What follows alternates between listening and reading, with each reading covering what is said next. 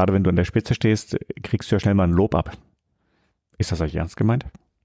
Wenn Leute kommen und sagen, du, ich fand das nicht gut, das ist eigentlich das eigentliche Lob. Weil dem fällt das schwer. Der kommt trotzdem. Und das ist Wertschätzung.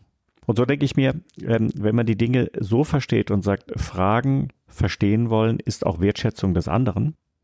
Und man schafft es, das so rüberzubringen, dass es dieses ist. Wenn man akzeptiert, dass Kritik Wertschätzung ist, weil wenn ich demjenigen gleichgültig wäre, dann würde sie oder er ja sagen, ist mir doch egal. Nein, wenn dich jemand kritisiert, ist es in der Regel Wertschätzung. Herzlich willkommen bei Drei Seiten. Ich bin Stefan Graf und ich spreche in diesem Podcast mit vielen interessanten Menschen über ihre Erfahrungen, Tipps, Tricks und Erkenntnisse aus ihrem Leben. Diese Erfahrungswerte verpackt jeder Gast in drei Weisheiten und stellt sich hier vor. Heute mit dem Verleger des Herder Verlag Freiburg, Manuel Herder.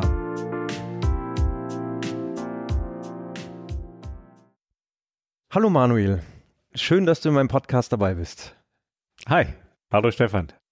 Wir sitzen hier im schönen Zimmer, Teppichboden, hohe Wände. Magst du mir erzählen, wo wir hier sind und wer du bist, was du machst? Fangen wir an damit, wo wir sind, oder? Mhm. Wir sitzen hier im Verlagshaus Herder, Freiburg, Hermann-Herder-Straße. Gegenüber das äh, Josefskrankenhaus, zwei Straßen weiter der alte Friedhof. Da liegt unser Gründer Bartholomä Herder. Und ähm, wir sind hier in dem Zimmer, das mein Urgroßvater Hermann Herder der das Haus hier erbaut hat, als Verlagshaus, dass der für sich als sein Büro erdacht hat. Deswegen habe ich da draußen auch noch einen eigenen kleinen Balkon. Wer ich bin? Manuel, Manuel Herder. Die Berufsbezeichnung ist landläufig Verleger. Ist ein schönes Wort, kommt von Vorlegen. Wir müssen erstmal bezahlen, bis die Dinge verkauft werden können. Gibt es noch in ein paar anderen Branchen. Bierhändler werden Verleger genannt. Wir machen Bücher und Zeitschriften, Zeitschriftenbücher jetzt natürlich online seit einigen Jahren. Zurückgehend auf das Jahr 1798. Da hat unser Gründer, mein Ur-Ur-Urgroßvater, also sechs Generationen vor uns, Bartholomew Herder, hat die ersten Bücher verlegt, damals noch in Rottweil. Dann wechselte er nach äh, Meersburg am Bodensee.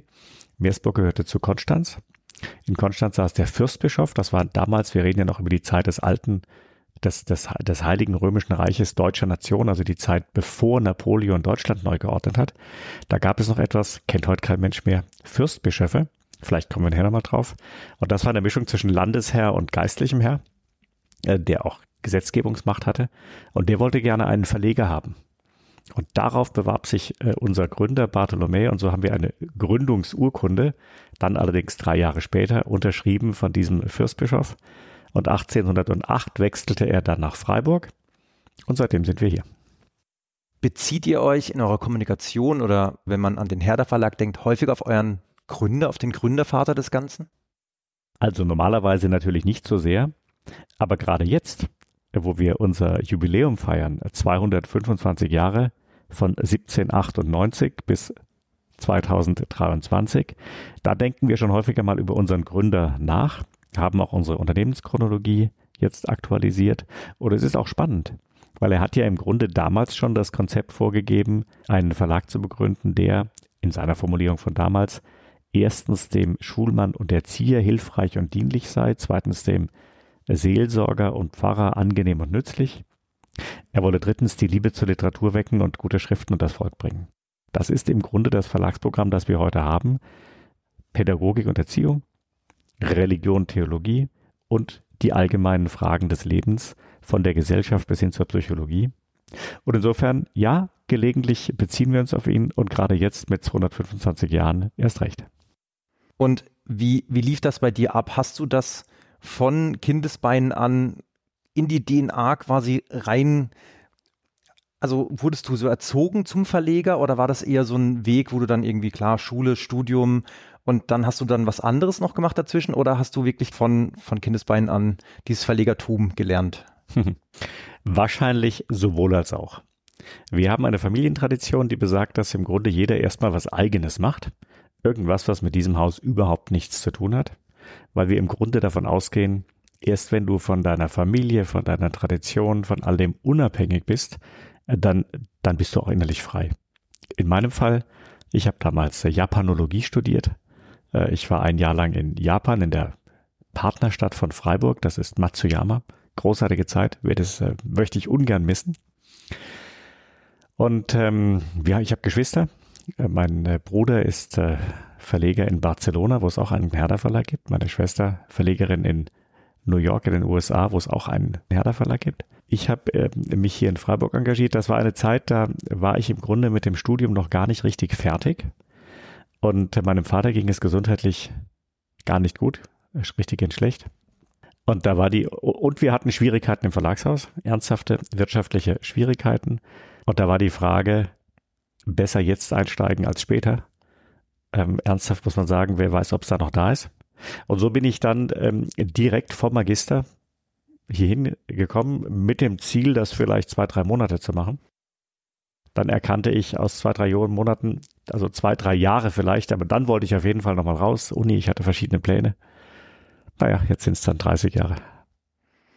Also eben gar nicht den, eigentlich nicht den traditionellen Weg gewählt, was anderes zuerst zu machen, sondern wirklich direkt in den Verlag reinzugehen. Mehr oder minder ja. Und jetzt hast du gesagt, ihr habt jetzt mehr online als offline. Aber wenn man jetzt reinkommt, sieht man ja schon auch Bücher im Regal stehen. Also das heißt, der Offline, die, die Printproduktion ist ja immer noch vorhanden. Ja, das ist natürlich so. Wir sind jetzt auch zusammen vom Eingangsfoyer, welches äh, 1912 fertig, fertig wurde, ähm, durch unsere Repräsentationsräume gegangen.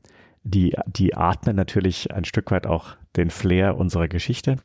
Würden wir ein Stockwerk raufgehen, wo der Verlag sitzt, wo die junge Geschäftsführung sitzt, wo unsere Leute sitzen, da sieht's dann gleich mal ganz anders aus. Da sagt man sich, hoppla, äh, was ist das für ein Startup? Und wir sagen dann, nee, das ist der Verlag. Was ist passiert? Als ich hier angefangen habe, äh, Mitte, Anfang, Mitte der 90er, 93, da lebten wir ja noch, kannst du dir gar nicht vorstellen, in einer komplett analogen Welt. Die war wirklich sehr anders.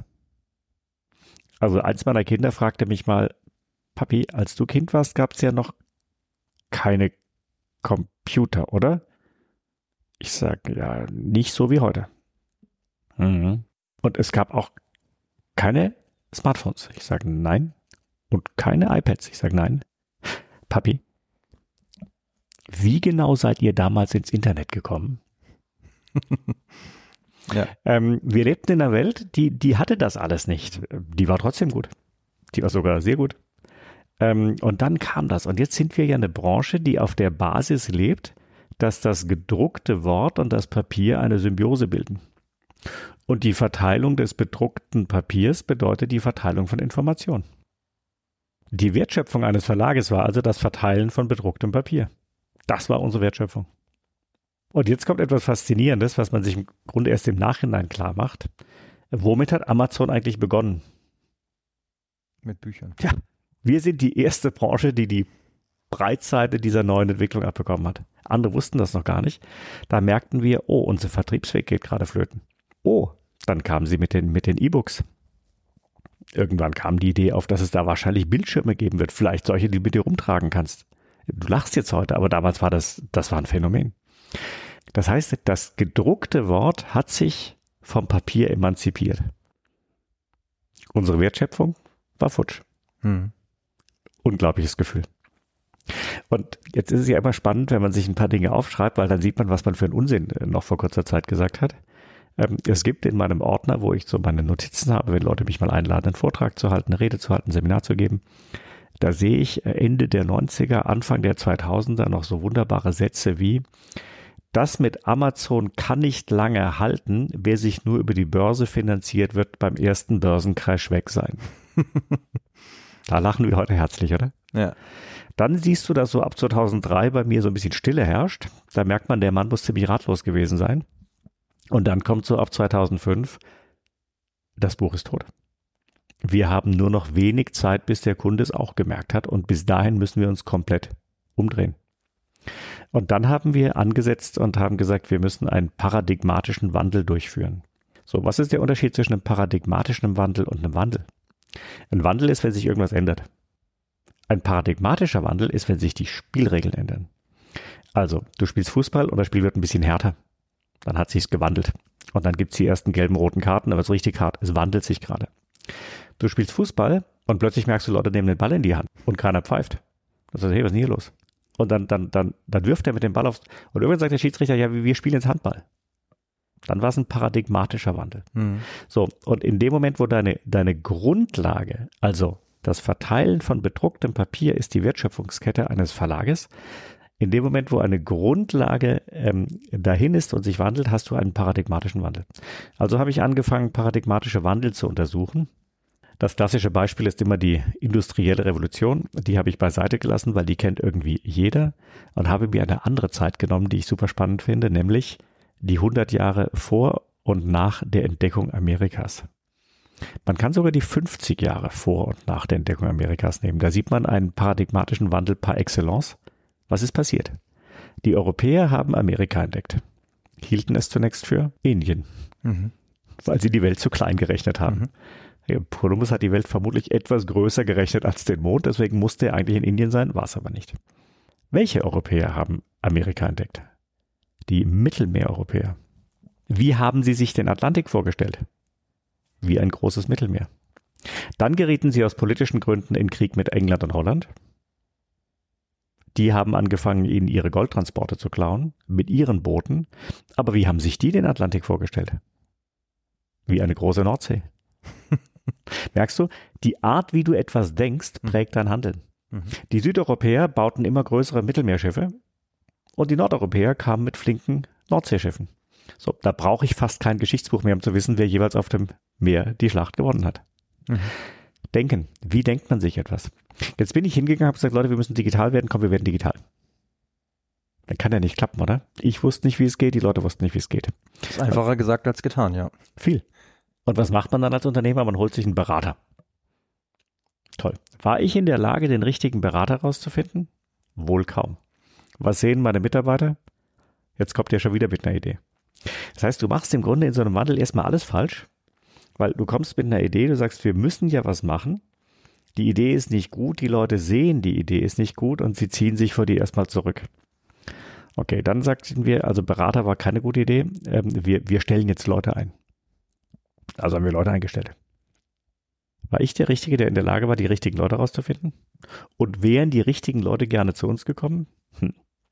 Also hatten wir Leute eingestellt, wo die Mitarbeiter relativ bald merken, oh je, das wird ja gar nichts, halte ich fern. Das heißt, du merkst, dass du einen Veränderungsdruck hast. Du fängst mit der Veränderung an. Du weißt aber nicht, wo die Veränderung hingeht. Ergo machst du sehr viel falsch und dein Umfeld verliert das Vertrauen, dass du weißt, was du tust. Unglaubliche Zeit. Dann haben wir erkannt, mit Mitarbeitern wird das auch nichts. Wir müssen uns an Startups beteiligen, dann haben wir Kollegen. Und das war für uns dann im Grunde der Durchbruch, dass wir hier und da und dort uns an Startups beteiligten und plötzlich gab es hier und da und dort Kollegen. Die einen haben geklappt, die anderen floppten, wie das im echten Leben immer so ist. Ähm, eins ist richtig gut gelaufen, da sind wir, sind wir sehr froh, dass wir nach wie vor äh, mit dabei sind. Und so entwickelte sich für uns langsam das ganze Thema Digitalisierung und plötzlich, ähm, du kennst den schönen Spruch, ruft jemand an, wollen Sie eine kompetente Antwort oder wollen Sie einen Chef? Plötzlich hatten wir genügend Leute außer mir, die sagten, ja, wir wollen das machen. Hm. Und dann irgendwann, das ist wie wenn du mit deinen Kindern auf dem Kinderspielplatz bist und dann gibt es ja die Wippe, wo man, dann balancierst du da und gehst so rauf und irgendwann in der Mitte kommt der Punkt, wo die Wippe sich dreht, das sogenannte Kippmoment. Irgendwann hat ein Haus erkannt, Donnerwetter, Digitalisierung ist ja gar keine Bedrohung, ist ja eine Riesenchance für uns. Und als wir das erlebt haben, da war der Moment, wo ich mich zum ersten Mal zurückgelegt habe, zurückgelehnt habe und gesagt habe, wow, jetzt sind wir auf dem richtigen Weg. Sehr spannende Geschichte. Ich glaube, so wird es vielen Unternehmen gegangen sein, die die Digitalisierung ja mitmachen mussten, sonst wären sie wahrscheinlich heute nicht mehr hier. Genau, ja. Jetzt hast du eine sehr steinige Zeit hinter dir, hast du ja gerade erzählt. Und aus dieser Zeit hast du bestimmt einige Tipps und Tricks, einige Lebenserfahrungen mitgenommen. Und das ist ja das eigentliche Thema des Podcasts. Deswegen kommen wir doch mal zu deiner ersten Weisheit. Was hast du denn da mitgebracht? Also eine meiner ersten Weisheiten, die habe ich auf irgendeinem Seminar gelernt und die habe ich verinnerlicht und beschlossen, das mache ich jetzt so. Die lautet, blamiere dich täglich. Mhm. Ich sag mir das morgens beim Rasieren, blamier dich täglich. Warum ist das wichtig? Für mich, der ich in einem, in einem Umfeld war, wo sich die Spielregeln geändert haben, ich musste Fragen stellen und zwar so lange, bis ich sie verstanden habe. Und das ist total peinlich. Also, ich frage dich jetzt beispielsweise, wo geht's zum Hauptbahnhof? Du sagst, weil du dich hier in Freiburg auskennst, du gehst jetzt raus, dann rechts, dann geradeaus und dann links und dann siehst du auf der rechten Seite. Klingt total simpel. Du weißt ja, wo er ist. Ich weiß es nicht. Ich bin hier fremd. Jetzt in dem Beispiel. Was mache ich? Sag ich ja, danke? Moment. Wo genau geradeaus? Moment. Wann links? Stopp. Woran erkenne ich, dass es diese ist mit links und nicht die nächste? Gibt es da ein Gebäude? Gibt es da. Peinlich. Du musst machen, musst dich blamieren, sonst stellst du die falschen Fragen, stehst an der nächsten Kreuzung und fragst wieder. Und, und ich habe von den Entscheidungen, die ich treffen musste, viele nicht überrissen.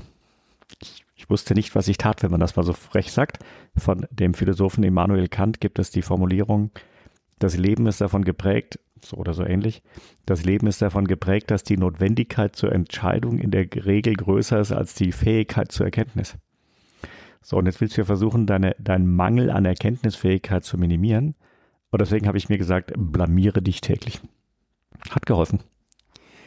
Was war denn die eine Frage, wo du gedacht hast, oh, da blamiere ich mich jetzt am meisten, so bisher in meiner Karriere?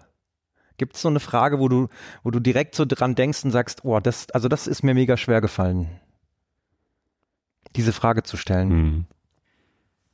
Also ob es so die ganz eine einzige Frage gab, wo ich sage, jetzt, äh, äh, das fällt mir schwer, mich daran zu erinnern.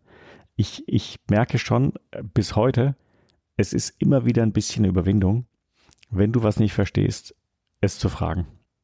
Und jetzt bist du im Gespräch und jemand macht irgendwie, in, nennen wir es mal Name-Dropping, lässt irgendeinen Sachzusammenhang fallen.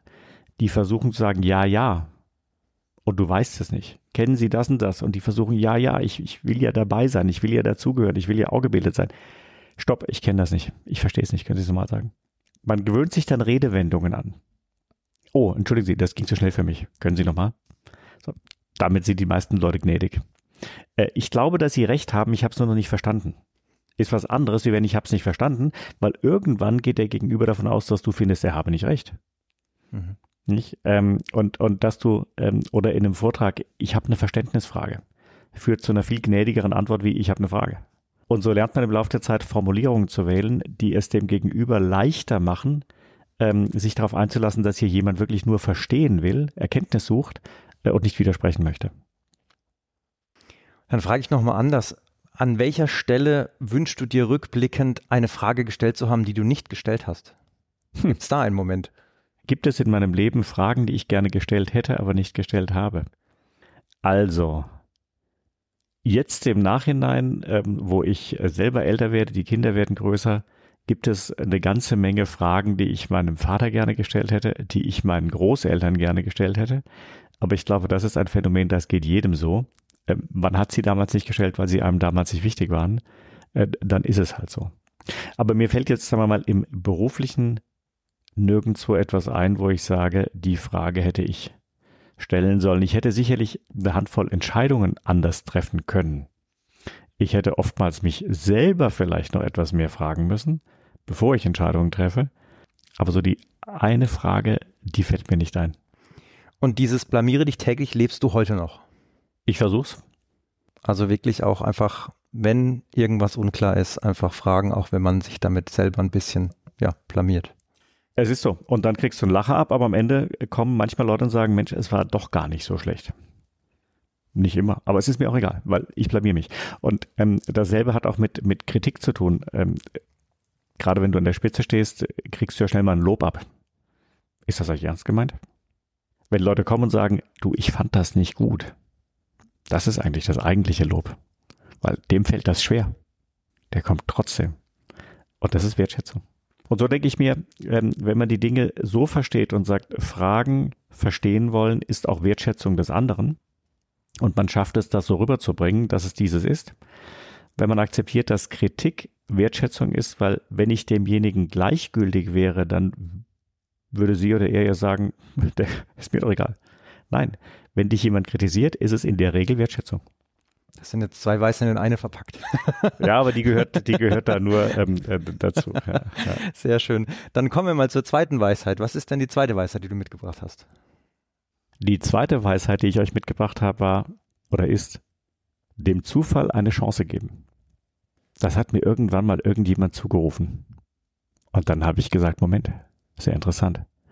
Also du machst ja deine Reisen, deine Termine, um irgendwas zu erreichen. Und dann erreichst du es oder du erreichst es nicht. Und jetzt war ich ja in einem Umfeld, wo ich eine analoge Welt vorgefunden habe und ich merkte, sie wird digital, aber ich hatte keine Ahnung, was das bedeutet.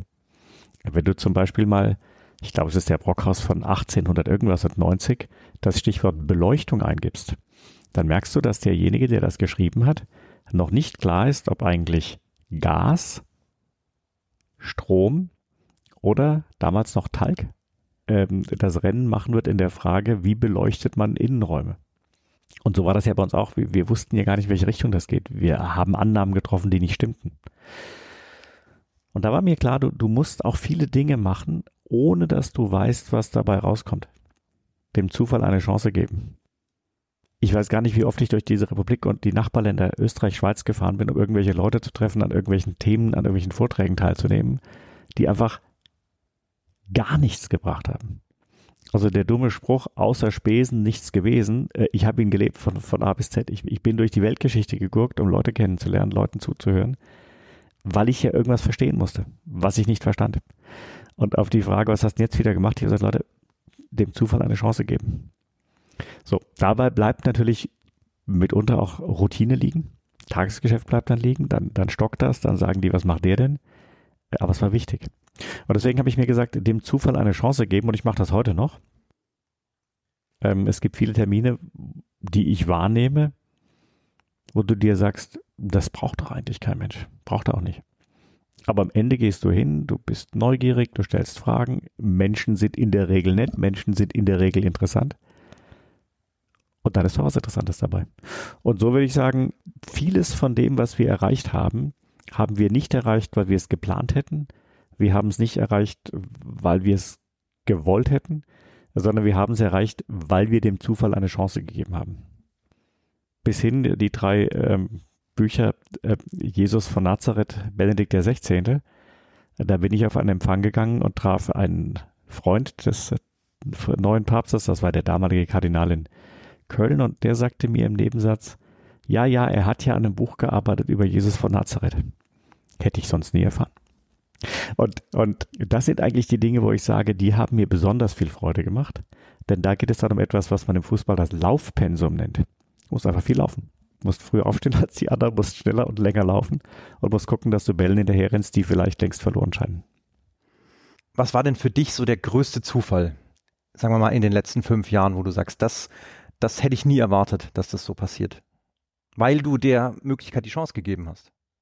Also von den Beteiligungen, die wir erworben haben, war sicherlich die auffälligste, stand ja auch in jeder Zeitung, dass wir Mehrheitsgesellschafter bei Thalia geworden sind mit all den vielen Buchhandlungen. Und, ähm, und das war sicherlich so ein Weg, ähm, das plant man ja nicht, dass man sagt, also ich habe vor, jetzt mich am äh, branchengrößten Buchhändler zu beteiligen. Hier ein Gespräch, da ein Gespräch, dort nochmal ein Gespräch. Ach, lass uns mal weiterreden, mal sehen, was passiert. Würde das überhaupt zusammenpassen? Wahrscheinlich nein, aber kannst ja trotzdem mal reden. Und ich glaube, hinzugehen und zu sagen, ergebnisoffen Dinge besprechen, selbst wenn sie unmöglich erscheinen, das löst ja zunächst mal Stress aus. Also ich gehe jetzt zu dir hin und sage, Stefan, jetzt ähm, Leute sind ja schon auf den Mond gefahren, jetzt fahr doch mal auf die Sonne. Und das müsste jetzt bei dir Stress auslösen, wenn es irgendwie ernst wäre, weil du sagst, da oben verbrennt man. Und, ähm, und damit ist das Problem benannt. So, und jetzt muss ich den Stress aus diesem Problem rausnehmen und erstmal in einer Lösung denken. Dann sage ich ja, okay, dann, dann lass uns doch nachts landen. So, jetzt wissen wir beide, das klappt nicht, aber ich bin raus aus dem Problem, ich bin zunächst mal in eine Lösung reingegangen. Und, und die Kunst, habe ich immer gemerkt, dem Zufall eine Chance geben, heißt jetzt nicht nur Leute kennenlernen, sondern heißt dann im Grunde auch zu sagen, so klappt's nicht, das weiß ich, so klappt's auch nicht, das weiß ich, aber, aber es könnte ja trotzdem klappen, wie denn? Und das dann zu besprechen, zu erarbeiten. Da musste ich wieder blamieren. Das nennt man heute, glaube ich, auch Resilienz. Also ich sage, ich, ich nee, es klappt nicht, aber, aber lass uns trotzdem mal weiterdenken.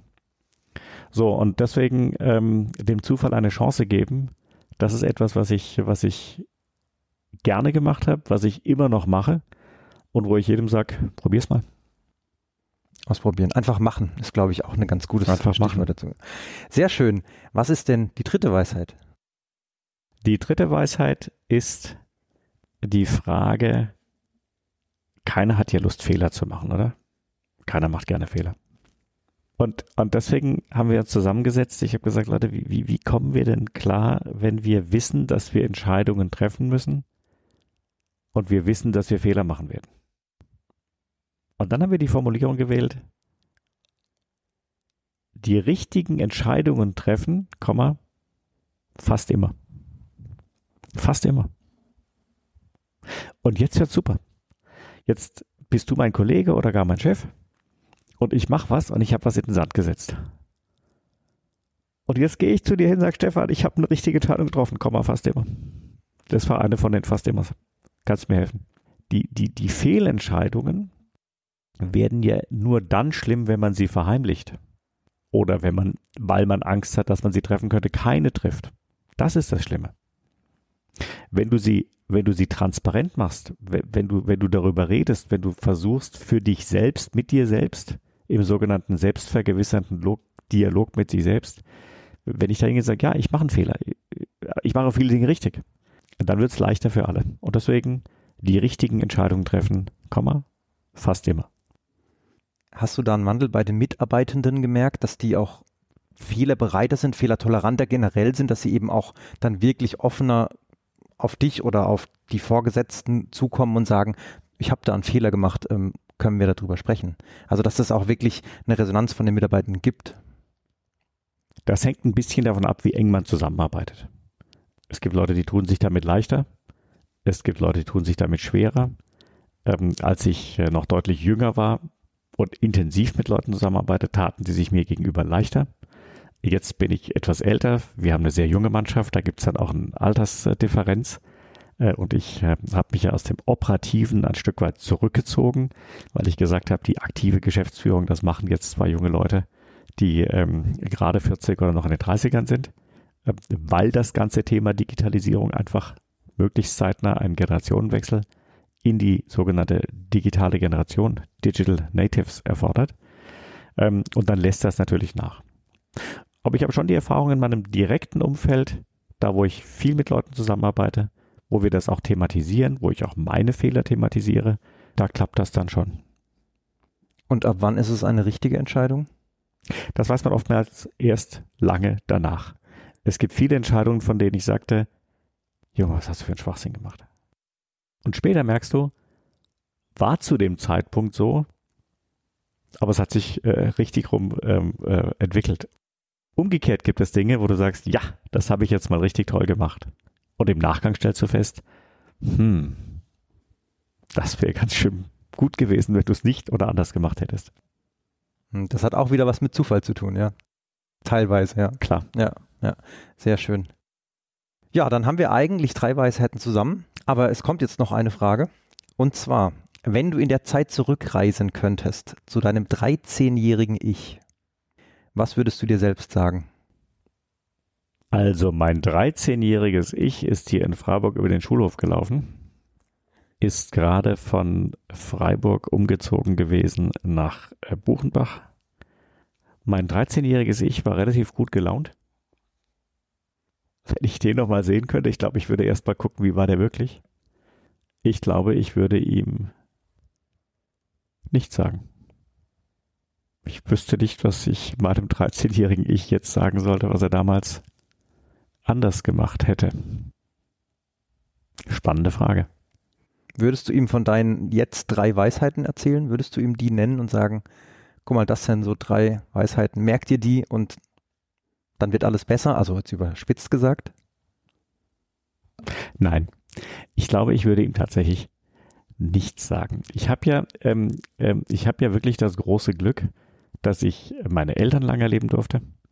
Ähm, meine Mutter lebt noch dass ich meine Großeltern relativ lange leben durfte. Ähm, ich habe mich mit denen viel ausgetauscht, hatte da auch eine sehr intensive Beziehung. Ich glaube überhaupt, das Verhältnis Enkel-Großeltern ist wichtig und wertvoll. Weil man die Dinge fragt und auch zuhört, wo man bei den Eltern nicht zuhört. Und ich glaube, die Weisheiten werden ja erst zu Weisheiten, wenn man sie für sich selber erarbeitet. Wenn ich jetzt zu jemandem hingehe und sage, mach das so, und es kommt nicht von ihm selbst, dann, dann, dann ist es natürlich schwierig, daraus was Eigenes zu machen. Klar, es gibt jetzt, wo ich drüber nachdenke, sicherlich vieles, ähm, wo ich mir sagen würde, das hätte dem 13-Jährigen wahrscheinlich das Leben etwas leichter gemacht. Zum Beispiel, halt doch einfach mal die Klappe. Ähm, es geht auch weniger laut äh, und du musst nicht immer der Erste und nicht immer der Letzte sein. Also da, das geht schon, da, da, da ist sicherlich einiges.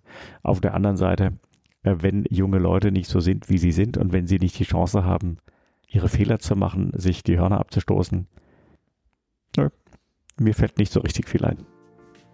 Also einfach mal machen lassen. Ich glaube ja. Sehr schön. Dann sage ich vielen Dank für das Interview. Vielen Dank für deine Weisheiten, für deine Lebenserfahrung, für die Erzählung zu Herder, wie das alles kam. Und bis zum nächsten Mal. Auf die nächste Weisheit. Alles Gute euch allen. Ciao. Ciao.